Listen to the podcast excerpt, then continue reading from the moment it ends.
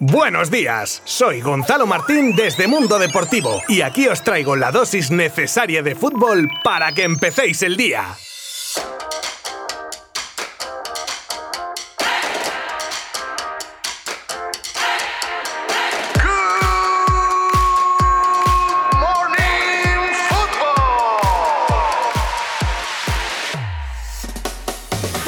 Ya es viernes. Y eso ya es una buena noticia. Pero es que además también empieza la Eurocopa.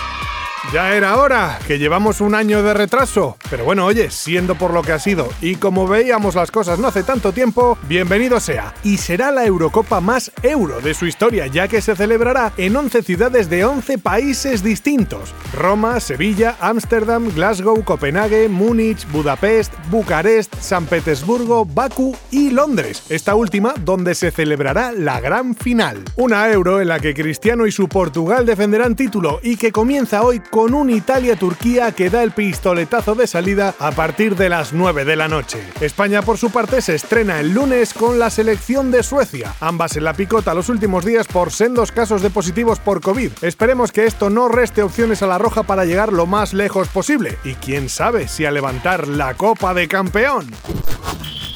Reunión de los agentes de Emerson con el Inter. El actual campeón del calcio da prácticamente por hecha la marcha de Akraf Hakimi al PSG, otro que se marcha para allá. Y el recién repescado lateral derecho Emerson Royal por el Barcelona estaría en el punto de mira del equipo interista. Ya decíamos que la recompra del brasileño podía ser usada como traspaso si se presentaba alguna oferta Inter Esante. Y ojo que podría ser así. Puede que fuese por este motivo la reunión del otro día de los agentes de Emerson con miembros del Inter.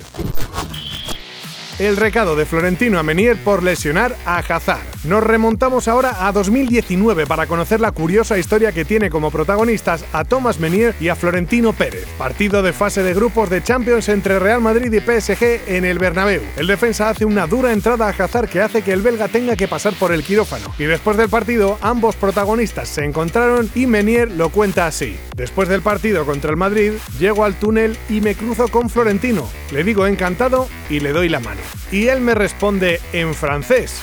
No sabía que hablaba francés. ¿Te das cuenta que has lesionado a Hazard y me dices encantado? Toma pullita del presi.